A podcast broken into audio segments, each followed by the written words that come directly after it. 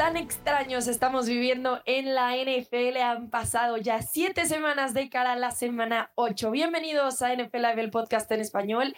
Yo soy Rebeca Landa, acompañada de Pablo Viruega y Tapanaba. Pablo, ¿cómo estás? Muy bien, Rebe, ¿cómo estás? Qué bueno que andas de vuelta después de la gran cobertura que hiciste ahí con todo el equipo de ESPN en Guadalajara. Espero que te hayas comido unas tortas ahogadas, una carne en su jugo, birria, eh, todo lo que seguramente eh, el Tapa conoce bastante, bastante bien ahí en Guadalajara. Sí, mira, no me comí nada de eso porque quise ser solidaria con que el Tapa no se lo podía comer porque no está en Guadalajara ni cerca. Entonces dije, por eso no voy a comer nada de esto. Tapa, ¿cómo va tu antojo? ¿Y cómo estás? Bien, Rebe, con el gusto saludarte. Claro que somos solidarios, Rebe, aunque voy a confesar que el otro día en Dallas manejé casi una hora para ir a una casa rodante donde vendían tortas ahogadas, pero nada que ver, ¿eh? la mera verdad. Este, se me pasó decirte eso para que te echaras una torta de Don Toño allá en Guanatos. Pero no, con el gusto y también felicitarte a ti y a todo el equipo de ESPN, tremenda cobertura de la WTA, que sé de buenas fuentes que fue todo un eventazo allá en Guadalajara y ustedes, pues de lo mejor como siempre. Oye. Muchísimas gracias. Dime, Pablo. Oye, antes de pasar al tema que a todos les interesa, y déjame cerrar con el tema de la comida. Déjame decirte de las tortas. de las tortas. No, no, este tiene que ver con los tacos. Y mira que, este, créanme, los milagros sí se cumplen, ¿eh? Los milagros sí se cumplen. Hay un eh, food truck, una casa rodante, como dice el tapa, ajá. Un puesto de tacos, como lo conocemos en México, a cinco minutos de ESPN en Bristol, Connecticut. El taquero es de Iztapalapa, es de Iztapalapa, así que imagínate, el día que me sirvió un taco de carne y otro de pastor, no me lo podía comer porque estaba con las lágrimas que se me escurrían, o sea, nada más de ver esa cosa, y riquísimo, es riquísimo. El tipo es de Iztapalapa. ¿Qué puso no, eso? Y no sabes cómo se le llena. Y Rebe caminando por la vida junto a todas las taquerías que, que pasan en su haber, como si nada. Y nosotros con las lágrimas, yo ojo vidrioso. Yo rechazándolas, comiendo comida vegana. No, tengo, tú caminando junto a las taquerías, volteando como diciendo, Charlie, ¿para qué tantas? No, pero déjame decirte, déjame decirte algo, Tapa, estás invitado, por supuesto. Rebe también está invitada, también, aunque va a decir como que, ah, eso es pan de todos los días, ¿no? Ah, pero yo ya tengo mi tour para el Juego de México en el, en el Estadio Azteca yo tengo el, Tour del Taco, yo ya lo tengo, el Tour del Taco, bajando bajándolo bien el primero, ¿eh? Ya está. Sí. Súper uno. De hecho, eso sí comí tacos. Eh, Leo Lavalle, quien fue mi compañero, hablábamos todo el tiempo de tacos. Siempre narrábamos como la hora de la comida y para esa hora ya te están enseñando lo que venden en los puestitos del torneo. Y si fui por mis cinco tacos al pastor con piña, échele de todo y la salsa que pica. Pues nosotros en el arranque de la Serie Mundial hoy vamos a tener el tour del taco acá, varios que nos juntamos para la cobertura, compañeros, amigos, que no nos hemos visto en muy a todo color, algunos viniendo de las tierras donde vive Pablo y otros de lugares un vecinos, vamos a ir a echar el tour acá en la ciudad espacial. Pues es que los quiera molestar.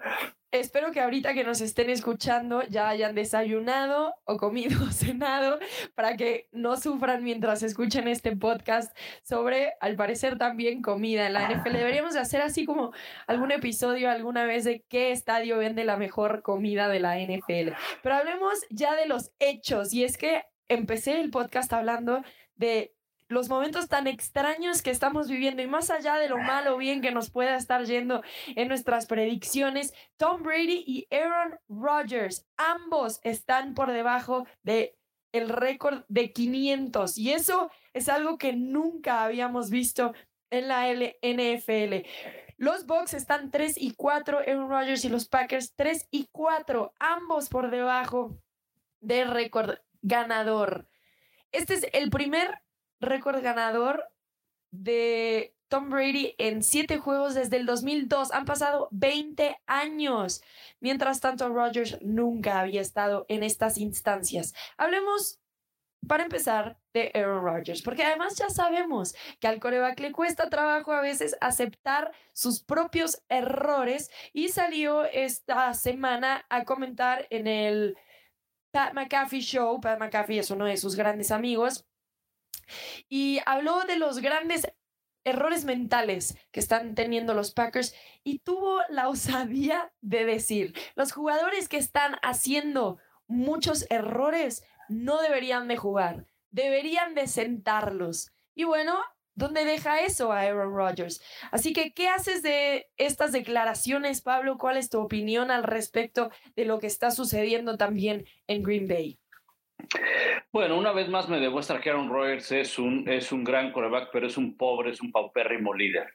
Porque, pues, eh, juzgar a eh, compañeros no está bien, en cualquiera de los trabajos en cualquiera de los trabajos, mucho más en un deporte donde es, pues, es tan corta una temporada, independientemente que a veces decimos que es larga, que es sufrida, pero tú sabes que no puedes sumar derrotas y lo mejor que tienes que hacer es trabajar en equipo. Aaron Rodgers jamás se juntó con estos receptores en la pretemporada, lo hemos dicho, eh, jamás ha hablado bien de ellos, jamás ha hablado bien de ellos, ya mandó incluso su disclaimer en la pretemporada diciendo que no atrapan balones y han fallado, digo, no, yo no estoy defendiendo a nadie, han fallado, pero es que también Aaron Rodgers ha fallado también. No se le olvide que Aaron Rodgers quería un contrato donde él tuviera mucho dinero, donde eh, se le diera una buena lana. Bueno, pues el dinero está invertido en él y eso trae como consecuencia el no tener buena línea ofensiva, el no tener buenos receptores, independientemente de los errores que han cometido no solamente la gerencia en no seleccionar receptores eh, altos en el draft, eh, no ponerle jugadores a Aaron Rodgers, que de por sí los tiene, pero creo que eh, el, que se deslinde Aaron Rodgers de la responsabilidad de las victorias o de las derrotas de un equipo, en este caso más de las derrotas, pues no habla bien de él, no habla bien de, de un líder, no habla bien de un coreback, no habla bien de un jugador experimentado. Y bueno, pues Obviamente va y lo dice en un lugar cómodo, que es con su compadre, ¿verdad? Que nunca lo cuestiona de manera, pues como debería de ser, porque está lejos de ser un periodista. Pat McCaffrey es un showman, nada más. Y va y, y ahí vierte esas declaraciones porque sabe que es un lugar cómodo, que es, que es un lugar donde lo protegen, que es un lugar donde lo apapachan, que es un lugar donde se ríen de lo que, de lo que diga Aaron Rodgers, sin importar si está bien o mal dicho. Eh, pero pues sí deja mal parado Aaron Rodgers, como deja mal para todo el equipo, ¿eh? La culpa es de todos, incluida la, de, la del propio Aaron Rodgers, o sea, es tanto del entrenador en jefe que no ha logrado encontrar un sistema con el cual pueda ganar este equipo teniendo dos muy buenos corredores, problemas en sus receptores que no pueden eh, pues ser consistentes en su forma de juego y pues vemos a Aaron Rodgers que tampoco sea que tampoco es un jugador perfecto para desarrollarse en el campo, ¿no? Bueno, claro. A ver, y él no mencionó a algún jugador específico, pero no sé si tampoco se está considerando a él, porque él mismo no es inmune a estos errores que está mencionando. Está en camino a la peor carrera de en el peor récord de su carrera en yardas por partido, 228. Yardas por intento, 6.5. Su coreback rating está por ahí de 39.8. Y entonces es muy fácil juzgar también al que es reinante de MVP de esta liga, Tapa, especialmente las últimas dos temporadas. ¿Tú qué crees que está pasando y qué reacción tienes alrededor de lo que dijo Aaron Rodgers. Bueno, por supuesto que estoy de acuerdo con Pablo, ¿no? Un coreback, un compañero de equipo, la posición que juegues, pero sobre todo cuando eres el veterano, el que se supone que va a llegar al Salón de la Fama, el que ha hecho y deshecho con Green Bay para bien y para mal, no me refiero eh, solamente a las cosas negativas, sino también el que prácticamente ganó solo un Super Bowl y a partir de ahí como que lo perdimos, eh, pues no debe, no debe estar echando abajo del autobús a ninguno de sus compañeros, mucho menos minimizando el coach, porque lo que está haciendo también de hablar eh, cómo deberían de jugar la semana anterior, si con eh, una ofensiva más sencilla o más complicada, y resulta que Matt LeFleur de todo lo consciente, porque él dijo, hay que simplificar la ofensiva hace par de juegos. ¿Qué sucede? Que en el juego que perdieron contra los Commanders, sí, contra los Commanders, eh, fue el partido con menos jugadas en las que puso en movimiento. Eh, eh, es decir, solamente cuatro de las jugadas, cuatro de las sesenta y tantas jugadas ofensivas que tuvieron los, los Packers fueron con jugadores en movimiento. Eso quiere decir que Matt LeFleur le dijo, ok, ok, tiene razón. Ahora, pues sucede, sucede que otra vez eh, en vez de, criticar a sus entrenadores, porque eso fue lo que hizo cuando dijo que era muy complicada la ofensiva, prácticamente decirle a sus compañeros que no podían ejecutar cosas complicadas, el entrenador le hace caso, ahora pues resulta que va contra sus compañeros, se dice que el que no esté ejecutando, pues que no debería de jugar y debería ir a la banca.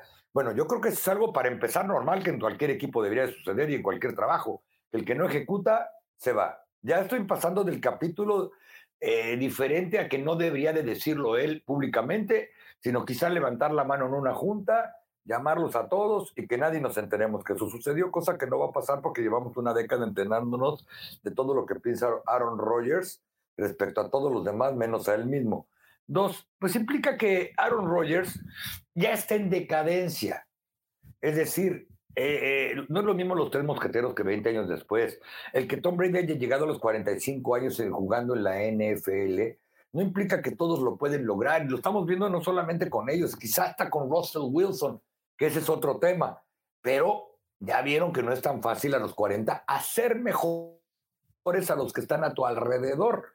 Porque entonces ahora vamos a cuestionar, ¿por qué Aaron Rodgers no se puso en huelga y no se molestó cuando le dieron eh, su carretilla de billetes y dejaron ir a Davante Adams, porque él pensaba que iba a ser a Allen Lazar, a Samuel Watkins, a lo que queda de Randall Cobb, etcétera, etcétera, etcétera, y a todos los que ni siquiera me acuerdo el nombre de receptores que tiene ahí en, en Green Bay, los iba a hacer mejores, como él presupone dentro de su ego, que hizo mejor a Davante Adams. Pensó que Davante Adams era el mejor receptor de la liga gracias a él. Ya no está haciendo mejores a sus receptores, y lo podemos ver, es el equipo que más pases ha soltado de las manos. La semana pasada le soltaron cuatro pases que de acuerdo a ESPN Research and Stats podían ser atrapables.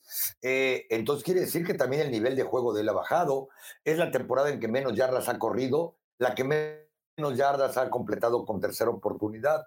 Entonces ya lo vemos en decadencia. Entonces empezar con qué fue, qué fue primero, el eh, la gallina o el huevo, ¿no? Es decir, que era mejor Davante Adams o tus receptores o él.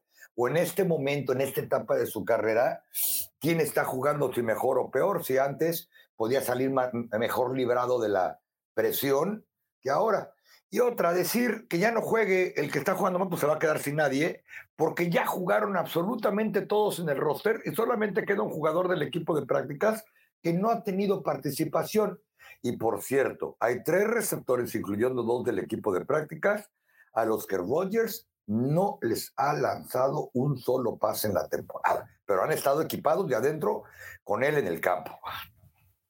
Sí, parece que Green Bay está simplemente perdida a la ofensiva.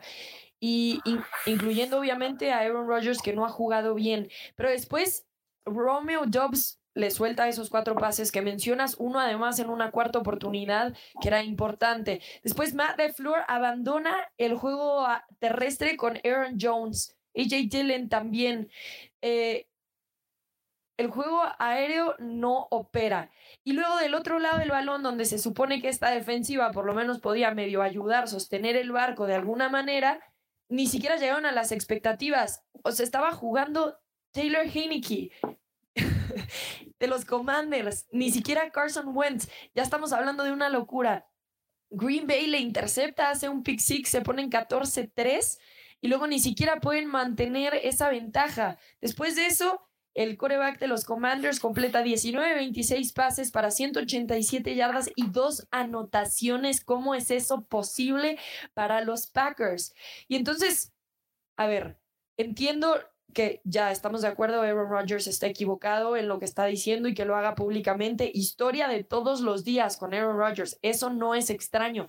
Pero ¿qué está pasando más allá del coreback con este equipo? Porque hasta puedo cuestionar a Matt LeFleur, quitando a Aaron, Jones, dejándolo de participar en, en, el partido, cuando en realidad si tu juego aéreo no está funcionando, te basas en un juego terrestre que además con un corredor que puede hacer recepciones.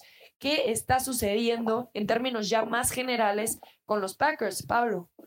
Sí, eh, eh, creo que al final esto nos demuestra que no un buen coreback te va a ganar partidos. Si bien es cierto que es una liga de corebacks, si bien es cierto que, es, una, es una posición la más importante que hay en este deporte, que esa posición puede no solamente cambiar el rumbo de un partido, de una temporada, hasta de un campeonato. Y lo hemos visto con Aaron Rodgers y con Tom Brady, que son los ejemplos. Pero por sí solos no pueden. Por sí solos no pueden. Quizá en su momento podían desprenderse de una buena defensiva, ¿no? desprenderse de un buen juego terrestre, y tenían cualidades como para suplir esas ausencias eh, eh, en un equipo. Ahora, con un coreback, mientras el coreback se vuelve más, más veterano, va a depender más y más y más del equipo, va a depender más del juego terrestre, va a depender más de la línea ofensiva, va a depender más, incluso sin hacer menos a otros deportes, porque cuando siempre que comento esto, muchos brincan pensando que estoy haciendo menos otros deportes. El fútbol americano es un deporte sumamente especializado, sumamente especializado, porque en la misma ofensiva tienes posiciones especializadas. Y no se diga, tienes un, un, área que defiende y otra que ataca. Entonces, hay un momento en el juego donde el coreback no puede hacer nada, tiene que esperar en la banca a que su defensa frene. Y si esa parte no le ayuda al coreback, no va a poder salir adelante. Así sea Aaron Rodgers, Tom Brady, Peyton Manning, John Elway, Dan Marino, Joe Montana, quien tú me digas. Todos, todos, todos esos que acabo de mencionar, en sus años de gloria, en sus momentos de triunfo, cuando ganaron Super Bowls, todos dependieron de algo, en mayor o en menor medida. Entonces, por sí solo el coreback en, este, en ningún nivel del fútbol americano triunfa. Y cuando vas avanzando en tu carrera necesitas más de otros aspectos. ¿Qué pasa con Green Bay? No hay línea ofensiva, no tiene receptores. Si no hay línea ofensiva, por lo tanto el juego terrestre no es consistente. La protección al coreback no, la, no, la está, no es consistente tampoco. En el caso de Aaron Rodgers y de Tom Brady, si les presionan por el centro, muy difícil que pueda tener éxito la jugada. Su defensa tampoco logra frenar, no hay tiempo de posesión mala planeación por parte de Matt LaFleur. Fíjate todas las cosas que hemos enumerado ahorita en este momento de Green Bay, que se pueden incluso aplicar algunas también para Tampa Bay. Y el resultado es que, a pesar de que tienes a dos salones de la fama y quizá al mejor de todos los tiempos como coreback en Tom Brady, no ganan partidos porque dependen del equipo. Todos dependen del equipo. Sí. y saben qué? Que quizá también llegó el momento de voltear a ver el contexto. Ah, ya, eh, como dice Rebe, quitando por completo si hace bien o hace mal en tirarlos abajo del camión, exhibir a sus compañeros, pues también hay que recordar que el staff de coach ofensivo cambió y es el primer cambio que sufre desde que llegó por ahí Matt LeFleur. Adam Stenavik, quien tuvo una carrera como de media hora en la NFL, es ahora el coordinador ofensivo, después de lo que se llevó Nathaniel Beckett a a Denver, Hackett, perdón, Adam Stenavik, pues quizá no ha encontrado la manera para un muchacho que lleva menos de cinco temporadas en la NFL, que ha sido promovido rápidamente, que el año pasado se hacía cargo únicamente del juego terrestre y que hace dos años únicamente de la línea ofensiva, pues quizá también debe de ajustarse más a lo que tiene alrededor Aaron Rodgers, a lo que tienen en el equipo del, ah, que lo que simplemente el coreback esté queriendo. Vuelvo a poner el ejemplo. La semana pasada estaba gritando Aaron Rodgers ahí muy este, sentimental. Quizá tenemos que simplificar nuestra ofensiva, porque eso fue un claro llamado a que los coaches se equivocaron en el plan de juego. Uno lo puede ver así con el contexto que tenemos de Aaron Rodgers. ¿Qué hace? Vamos a simplificarla. Vamos a jugar ofensiva de Peewee. Eh, muy parecido quizá a lo que estaban haciendo los Cowboys con Cooper Rush y que ahora ya se puso de moda. Todos, cuando alguien le interceptan dos veces, es que hay que simplificar y hay que jugar más fácil. El ejemplo, otra vez, únicamente cuatro jugadas en movimiento. En las cuatro, en, esas cuatro tuvieron ganancia positiva, por cierto, frente a los Commanders. Es decir, todavía se vale confundir a las defensas. En, en el partido de la semana anterior contra los Commanders, ¿Saben cuánto voló el balón promedio de Aaron Rodgers en sus pases? 3.8 yardas, lo menos en su carrera. Es decir, vamos a simplificar la ofensiva y ponemos pasecitos cortos de Peewee.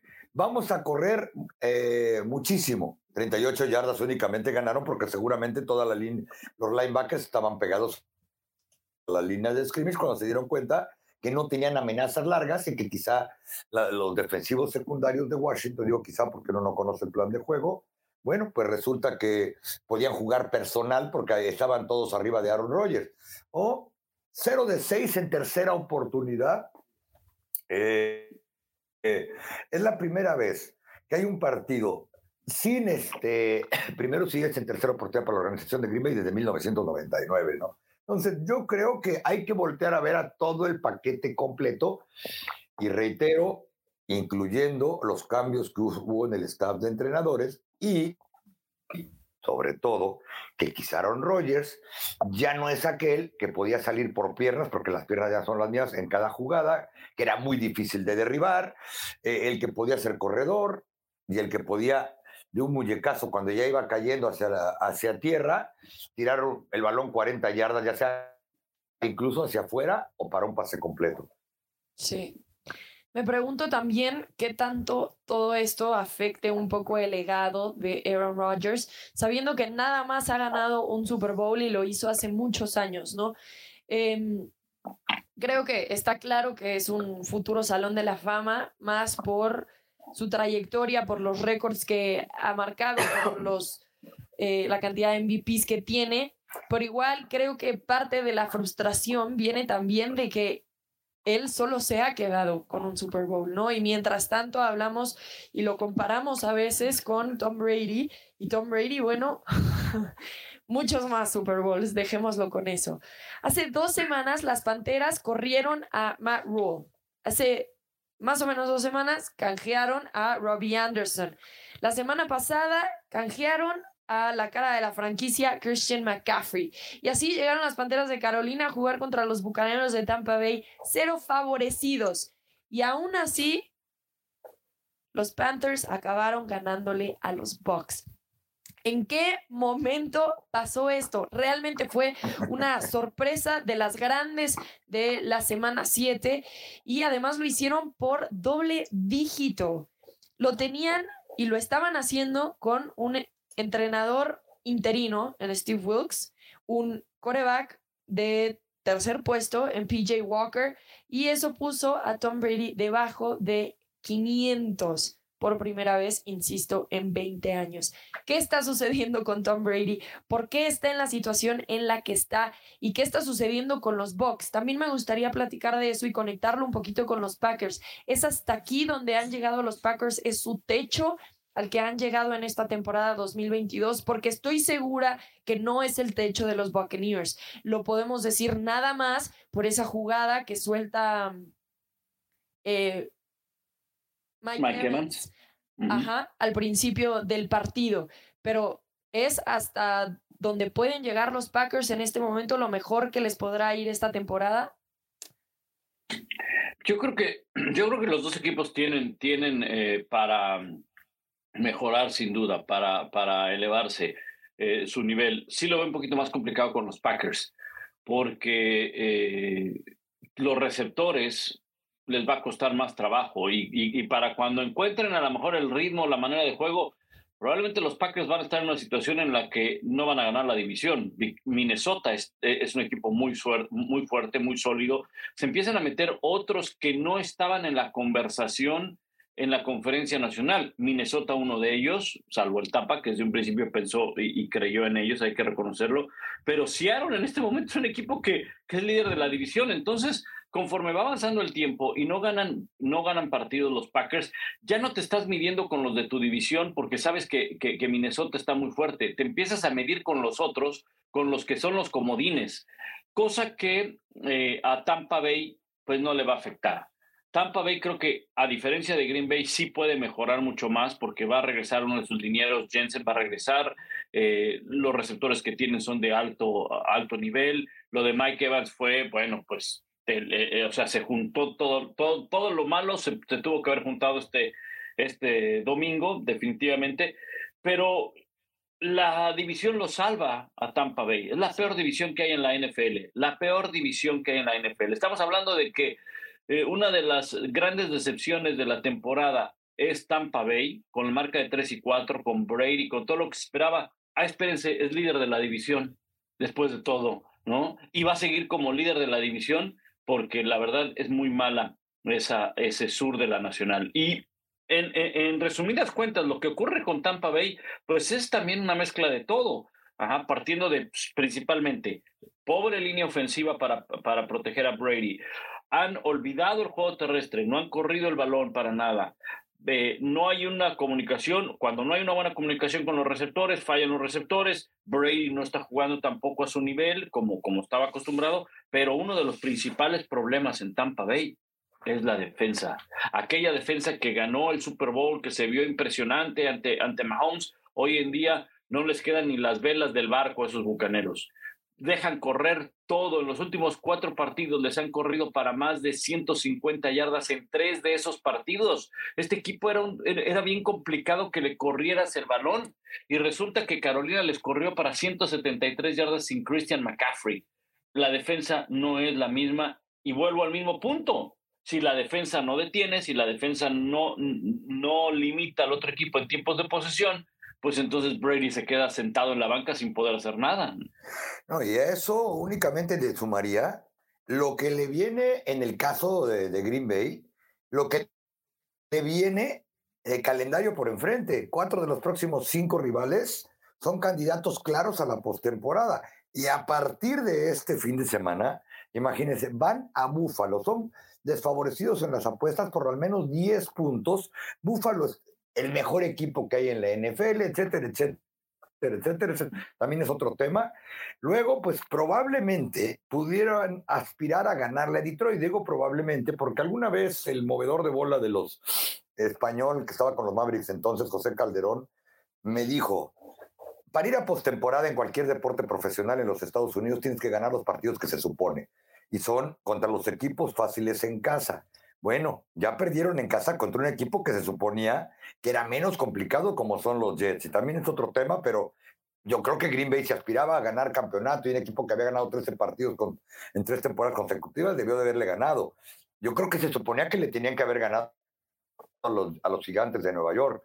Eh, se suponía, y por mucho, que le tenían que haber ganado a los Washington Commanders. Y ahora van contra Buffalo. Detroit, pues bueno, pues ojalá que se suponga que le gane. Dallas, Tennessee, Filadelfia.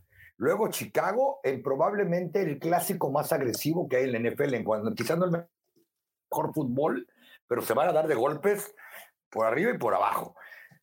Los Rams, Miami, Minnesota, y bueno, pues a ver si todavía está Aaron Rodgers este, en calidad de lanzar pases cuando lleguen contra Detroit del último partido de la temporada, ¿no?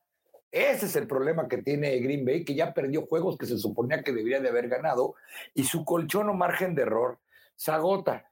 Eh, y en el caso de Tom Brady y compañía, eh, yo creo que ha habido muchas cuestiones que tienen que ver. Y empecemos con el head coach. Igual que en Green Bay, a muchos se nos olvida que ya no está Bruce Arena ahí, ¿no? Entonces, quizá pensamos que a sus 45 años de edad, pues todavía Brady podía ganar prácticamente solo y ya no está sucediendo porque pues, por razones lógicas se van mermando las, las cualidades físicas, la, el brazo, todo, ¿no? Esta es la peor semana, la semana anterior de esta derrota contra Carolina, en cuanto a pases completos de más de 20 yardas, cero de cuatro, porque para empezar ya no intentan tantos. O sea, cuatro pases eh, fueron de más de 20 yardas y no completó ninguno. Si a eso le suman que los entrenadores, encabezados por Todd Bowles, aunque probablemente él se meta poco con la ofensiva, es un coach de carácter defensivo, únicamente en el plan de juego corrieron en 23% de las jugadas por diseño. Entonces tampoco le estás ayudando mucho a tu, a tu coreback. Algo raro, porque, por ejemplo, ¿cómo le ganaron a los Cowboys en el juego inaugural de temporada? Con 140 yardas de LeGarrette Blount. le ganaron corriendo, porque por pase, Micah Parsons y sus amigos le estaban metiendo una golpiza al señor Brady, que pensábamos, ching, ya ven, es que faltó dos semanas a entrenar, y es que, pues, tiene problemas familiares, quizá, a mí no me constan, y miren que me gusta el argüende a veces. Este, a mí no me ¿A veces? ¿Cómo se llama? La farándula, la, farándula futbolística, eh, etcétera, etcétera. Entonces, yo creo que la combinación en ambos equipos puede ser similar.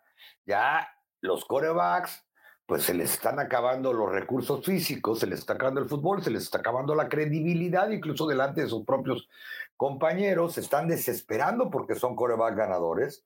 Eh, los dos ya tienen su boleto al Salón de la Fama, salvo que algo nos enteremos por ahí espeluznante en los próximos 10 años. este, pero derecho y sin escalas. Y si los coaches y el equipo no les está ayudando tanto, eh, pues la situación se vuelve complicada. Vamos a decir esto, fue muy romántico cuando Todd Bowles, el coach defensivo, lo hicieron head coach. Todd Bowles fue coordinador defensivo de Dallas, fue coordinador defensivo de Arizona. Todd Bowles fue el coach de la secundaria de Dallas. Y fue la peor época de la defensa de Dallas y de la secundaria de Dallas. En Arizona tampoco tuvo éxito. Y me van a perdonar, con los Jets de Nueva York decían que no tenían personal y que acá ya le fue mal. Esa es la realidad de Todd Bowles como head coach y le está yendo mal con un equipo que se suponía que estaba listo para volver a competir por otro Super Bowl y quizás fue una de las razones por las que Tom Brady decidió regresar otra temporada cuando le dijeron, estamos a ti de volver a ser campeones. Sí, y parece por momentos, porque hemos dicho esto muchas veces y hay que ser precavidos, que el tiempo ya le llegó a Tom Brady a los 45 años de edad. Puede ser que no sea el caso y que bueno, luego de batalla contra el padre tiempo, pero en realidad así se ve.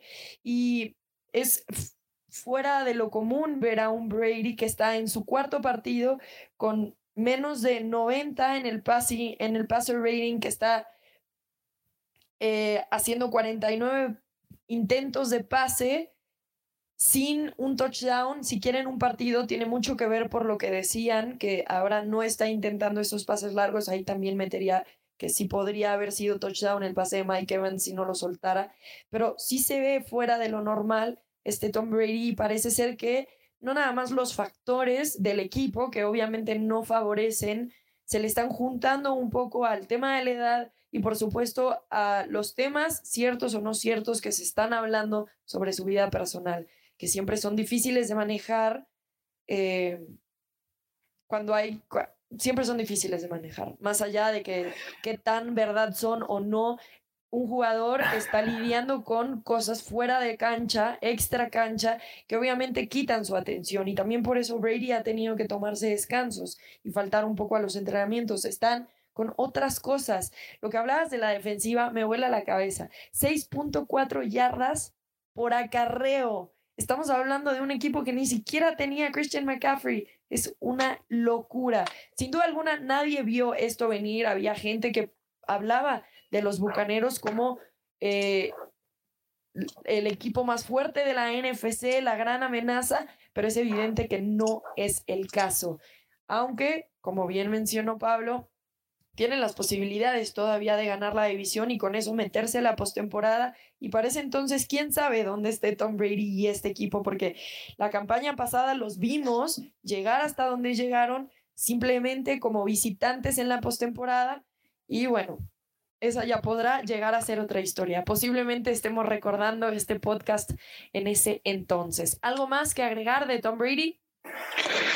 No, yo creo que eh, eh, nada más para que quede claro, porque luego eh, puede ser que entre todo esta mar de comentarios, pues a lo mejor los aficionados, sobre todo los que no les agrada mucho Brady y, Aaron Rodgers, no escucharon bien que parte de la responsabilidad, parte de la responsabilidad de los dos equipos, de los récords que tienen, también recae en Aaron Rodgers y Tom Brady aunque sí hay que hacer un análisis más profundo de que, bueno, pues es parte de todo el equipo, no, no, no solamente no solamente él. Me llamaba la atención también algo, eh, Rebe, lo decían ustedes también, en el caso de Todd Bowles, no solamente el hecho de los malos resultados que ha entregado como entrenador en jefe, lo bueno que fue como coordinador defensivo, ¿sí? te demuestra que cuando tú mueves un elemento a una, a una posición de entrenador en jefe, acaba descuidando algo.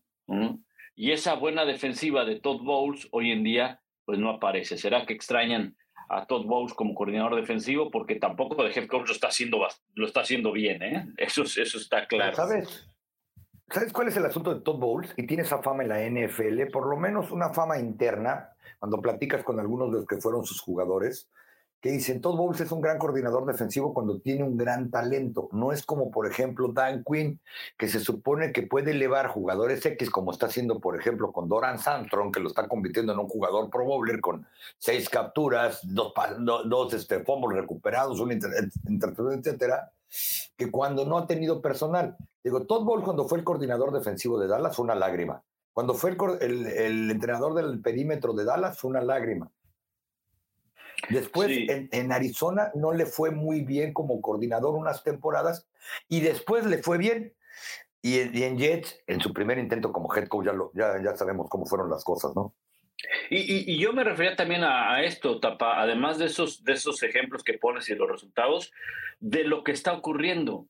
O sea, eh, tú ves que no hay un, un, un, y voy a hacer, lo comentamos la semana pasada, Tom Brady se fue de fiesta, Tom Brady se fue a, la boda del dueño.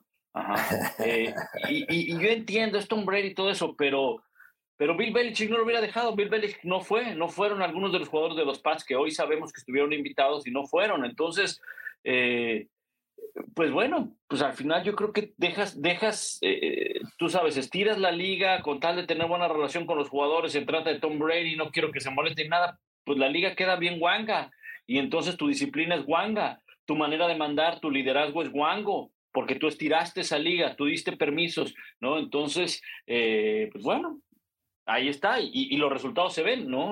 A lo mejor diríamos otra cosa si estuviera ganando el equipo de Tampa Bay. Desafortunadamente va perdiendo y pues cuando, cuando un equipo pierde, en la derrota se exponen muchas, muchas de las cosas que incluso hasta podríamos ver como que están bien, ¿no?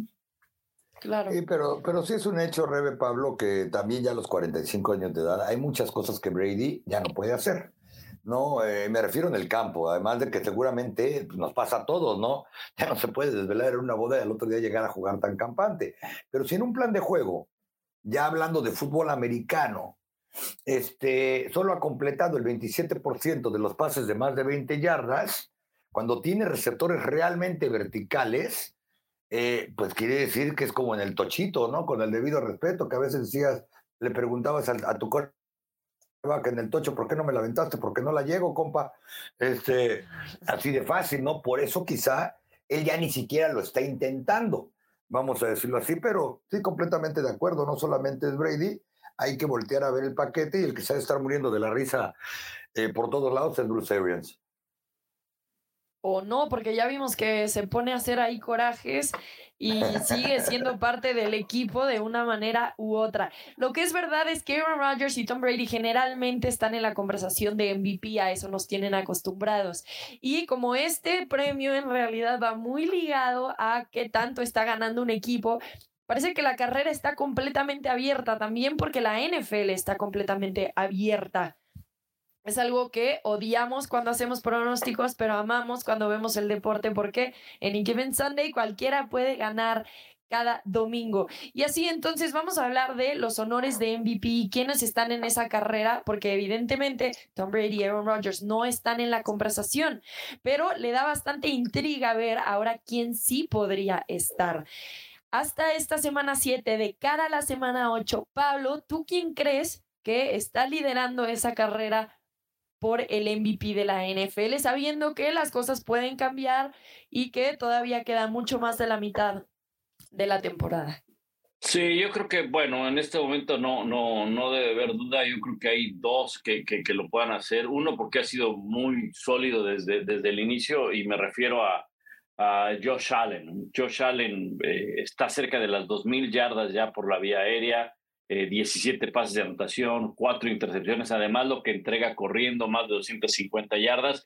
Y, bueno, quizá le agregaría a alguien que este, no sé si vaya a terminar eh, cerca, pero lo ha hecho bien hasta ahora y ha sorprendido, fuera de los nombres eh, comunes, Josh Allen es uno de ellos, ¿verdad? Voy a poner a Jalen Hurts. Me ha gustado mucho la manera como ha estado jugando Jalen Hurts. No creo que vaya a terminar siéndolo. Probablemente eh, ni siquiera esté en la terna, probablemente, ¿verdad? Pero hasta ahora, hasta ahora, hasta ahora, creo que gran parte del éxito de Filadelfia, si hablamos del trabajo en equipo, la defensa ha jugado bastante bien y demás, pero gran parte del éxito de la ofensiva se, se, es responsabilidad de Jalen Hurts y por eso lo daría eh, o estaría en esa conversación del MVP el equipo, el quarterback de Filadelfia. Bueno, esta semana los Bills van a recibir a los Packers, hablando del Rey de Roma, y los Eagles reciben a los Steelers, así que ambos van a tener posibilidades de seguir aumentando los buenos argumentos a su favor. Tapa, ¿tú a quién ves en este premio de MVP? Eh, por supuesto que Josh Allen va liderando la carrera muy pegado, debe estar ahí Pat Mahomes, y no solamente por los números que han puesto, hay que verlos jugar, hay que verlos cómo están elevando y probando que pueden hacerlo con compañeros que tengan en ese momento disponibles. ¿no? En Kansas City seguramente preguntan, Tairico, uh, qué bueno que ya se fue este compa de aquí porque eh, iba a quedarnos en el, top, en el tope salarial un buen espacio. Y ya vemos lo que puede hacer Kansas City sin él. Y Josh Allen, bueno, pues a un muchacho como Gabe Davis, Gabriel Davis, lo ha hecho parecer Pro Bowler. Nadie se enteró que existía hasta aquel tiroteo de, de la ronda divisional de la temporada pasada. Eh, este Fondix es un superestrella, igual que Travis Kelsey en Kansas City. Es decir, con lo que tiene a su alrededor, estos muchachos juegan en un nivel, creo que un paso más adelante. Y lo más importante es que son los muchachos que elevan al resto de sus compañeros y por eso sus equipos están siendo competitivos. Yo también me atrevería a pensar que cuando quiten este, este premio ya deberían de quitarle el nombre y poner este premio al coreback más valioso, ¿no? Claro. Porque se lo dan al coreback. yo eh, también creo, ciertamente, que Jalen Hurts debe estar en la conversación en este momento. Eh, mm, el que las Eagles estén 6 y 0, mucho tiene que ver con el coreback en una liga de coreback, porque cuando nos conviene decimos que el coreback es el culpable de todas las angustias y todos los pesares. Y cuando no nos conviene, se nos olvida que el coreback eh, tiene un equipo invicto con una o dos derrotas, mal que bien. Yo creo que hay otro jugador en una posición que quizá cada vez está más devaluada, que debería ser considerado en la carrera para MVP, se llama Saquon Barkley. Saquon Barkley eh, tiene 100 yardas más desde la línea de scrimmage que cualquier otro jugador en la NFL. Está a 100 de llegar a las 1906 para ser exacto. Saquon Barkley sano está provocando que Daniel Jones tenga la mejor temporada de su vida y que no entregue balones porque no lo está obligando a pasar. Eh, los Giants están corriendo casi por diseño en 50% de sus ocasiones. Los pases de Daniel Jones con San Juan Barkley en las zonas cortas han sido oro puro. Este muchacho está llevando a los Giants a una marca casi perfecta sin arriesgar el balón, sin complicarse en el plan de juego. Sí, cierto, ¿no? Pues entonces habría que dárselo a los linieros ofensivos que le están abriendo huecos, etcétera. Pero el corredor al final del día es Saquon. Y bueno, no es que me guste también este, meter cizaña, pero casualmente está en año de contrato, ¿no? bueno, y está jugando muy bien. Me gusta que propongas a alguien, Tapa, que no sea un coreback, porque en realidad también creo que el premio MVP sí debería de considerar al jugador más valioso.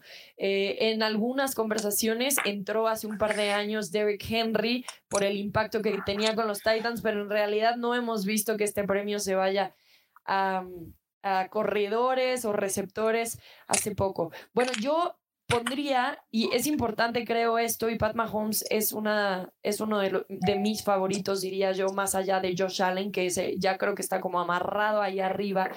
Pero si piensas lo que está haciendo y sin uno de los que serían sus mejores jugadores, ¿no? Que es Tyreek Hill, se acabó yendo a Miami y aún así no ha bajado su desempeño. La semana pasada ante San Francisco lanzó para 423 yardas, tres touchdowns, una sola intercepción esos nombres, esos números, perdón, ponen a, a, Pat Mahomes prácticamente como un líder de la NFL. La diferencia creo que la hace que Allen le ganó en la semana 6. Y entonces como los Bills tienen la victoria sobre los Chiefs, ahí parece que entonces hay que favorecer un poquito más a Josh Allen, que entiendo perfectamente, habrá algún momento ahí en el que pueda ponerse en duda o que se enfrenten otra vez y entonces se definan las cosas. Eh, los Chiefs, por cierto, descansan en esta semana 8. Y alguien más que comentaría sería Joe Burrow, que yo sé que empezó la temporada muy mal, pero hay que hablar de todo lo que está haciendo. Ha lanzado 13 touchdowns, una sola intercepción en los últimos seis partidos. Tiene el eh, rating de pasador más alto en las últimas cinco semanas. Eh, está involucrando también al resto de los jugadores. Parece que este equipo como que agarró un poquito más del ritmo que necesitaba en la línea ofensiva, está jugando mucho mejor, era la expectativa con todo lo que invirtieron. Así que creo que no podemos olvidarnos de Joe Burrow, eh, especialmente por cómo ha ido mejorando conforme va avanzando la temporada y que está teniendo extraordinarios números. Entonces, bueno, hay que mantener también el ojo ahí. Algo que me dio mucha curiosidad en esta lista de posibles ganadores de MVP. A ver, vemos a jugadores como eh, Lamar Jackson, ¿no? Que también es muy común que lo veamos. Justin Herbert también es muy común. Pero ahí también está Gino Smith. ¿Qué está pasando con la NFL? A ver, Gino Smith está jugando bastante bien en realidad. Y como ya mencionaron, los Seahawks están en el en la cima de la división de la NFL NFC Oeste. Así que, ¿qué podemos decir de Gene Smith? ¿Va a acabarse cayendo de, de, este peldaño o realmente sí deberíamos de considerarlo entre un posible MVP, aunque no está entre los favoritos? Yo, lo veo medio complicado eh, y no le quito mérito a lo que ha hecho Gino Smith. Es más, eh, creo que, no, no creo, ha sorprendido a todos Gino Smith y te deja ver cómo un equipo y un buen entrenador pueden hacer a un jugador promedio bastante, bastante bueno. un, un, un, ataque terrestre bien sólido. Y sobre todo, fíjate, lo que tiene Seattle es lo que vemos sobre todo en Green Bay, la carencia de receptores. Tiene receptores experimentados. Lockett, Metcalf, tienen al ala cerrada Noah Fan, que ahorita en este momento le están gritando desde Denver, perdónanos, por favor, perdónanos, perdónanos, ¿por qué te mandamos para allá? Eh, y eso que en la tienda de los dueños de Denver aceptan todo tipo de devoluciones, pero pues ya no pueden devolver a, a Russell Wilson, y está, ¿no? Pero no afán, eh, no afán, no, vaya, no tiene números espectaculares, ¿verdad? Tiene, de hecho, si no mal recuerdo, 20 recepciones, poco menos de 160 yardas y un touchdown, pero es una ala cerrada sólida. Y ahí ves la mano de un entrenador, ves la mano de un entrenador como eh, ponen un sistema para que le saque provecho Gino Smith, corren el balón, aprovechan la experiencia de Gino Smith. Entonces te das cuenta y al final también dices, oye, pues creo que Pete Carroll no andaba tan equivocado, ¿no? Creo que ya sabemos quién se anda equivocando. Entonces, eh, tiene buena defensa. Digo, la defensa de Seattle no es tan buena, pero, pero es buena. Entonces, yo no creo que vaya a terminar como uno de los favoritos eh, o de los candidatos eh, Gino Smith, porque sí hay otros jugadores que, que, son parte muy importante de sus equipos y sus números que también eh, pues son parte importante en la votación, pero bueno, no sé si, no sé si aplique la de, la de Gino Smith el regreso del año, porque digo, no se ausentó el año pasado, se ausentó de la titularidad, ¿no? Pero pues en todo caso habría que darle el regreso a Gino Smith, ¿no? Y se ha ausentado de la titularidad por varios años, por cierto, ¿no? Este, eh, la verdad es que estoy completamente de acuerdo con Pablo. Es difícil pensar que Gino Smith vaya a estar en la conversación para MVP, pero al que sí debería de poner en la conversación para entrenador del año es a Pete Carroll. Y muchas de las cosas que a veces comentábamos eh, en el podcast, pues están sucediendo, ¿no? En cualquier cantidad de ofensas, cuando que, que, ha hecho Russell Wilson después de los dos Super Bowls, lo llevó que ganó para merecer estar toda la vida este, pensando que era el redentor del fin del mundo. Y miren que no tengo nada contra él. Eh, creo que es un muy buen coreback, pero jamás he pensado que sea lo que le vendieron a Denver, porque cómo llegó a los Super Bowls con gran defensa, un equipo que era súper físico del lado defensivo, la Legión del Boom, eh, con un corredor que aplastaba el que se pusiera enfrente y con Russell Wilson manejando el camión. ¿Qué está pasando con Gino Smith? Ese equipo es físico en serio. ¿eh? Golpea como pocos en la liga. Está jugando una gran defensa, sobre todo en los momentos importantes, porque no es de los mejores contra la carrera, eh, permite regulares puntos, pero está consiguiendo entregas de balón y le está dando un sistema un poco complicado al señor Gino Smith para que gane partidos de fútbol americano, para que ejecute, y la única constante durante todos estos años, pues es Pete Carroll. Esa es la realidad y hay que quitarse el sombrero con él. Sí. Muy bien, bueno, ese es Gino Smith, lo mantendremos entre la mira, pero sí es verdad que Josh Allen y mm, Pat Mahomes son de los favoritos, además de Jalen Hurts hasta este momento. Notitas cortas antes de despedirnos. Eh, algo que nos quieran compartir. Yo empiezo con que parece ser que Russell Wilson sí va a jugar el partido en Londres. Eh, llevó su recuperación al extremo. en el avión estaba haciendo su rehabilitación, estirando, mientras todos los jugadores estaban dormidos. Así que parece que sí va a jugar en este partido contra los Jaguares, que por cierto voy a estar junto a Ciro Procuna narrando el domingo por la mañana. Así que se despiertan con nuestras voces. ¿Alguna otra que querramos destacar? Eh, dale, dale tapa. No, rápidamente, uno no entiende muy bien los este, Chicago Bears que acaban de ganar el partido de la semana anterior, canjearon a, a Filadelfia, a uno de sus mejores apresuradores de coreback, Robert Quinn, quien apenas hace un par de temporadas, cuando salió de Dallas, le dieron el dinero y un contrato por cinco, por cinco temporadas, fue cambiando a Filadelfia por una selección de cuarta ronda. Es interesante porque Chicago, mal que bien vive de su defensa, ya dejó ir a su mejor apresurador de corebacks, y para los Eagles, pues es fortalecer lo que es una muy, pero muy buena defensiva. Oye, y en New England, bueno, pues eh, hay un 90% según fuentes ahí del equipo, le informaban a nuestro compañero Phil Yates que eh, Mac Jones será el coreback titular eh, contra los Jets de Nueva York. Y es que, mira, después de lo que vimos el lunes por la noche, tampoco es que Bailey Zappi digas, tiene la titularidad ganada, ¿eh? O sea, entró dos series ofensivas, sí anotó, pero después en la segunda mitad no pasó nada con el equipo y Sapi sufrió dos intercepciones, o sea, están tan parejos como sus coincidencias físicas. Sí, ahí está difícil la decisión y Bill Belichick no lo está manejando de la mejor manera.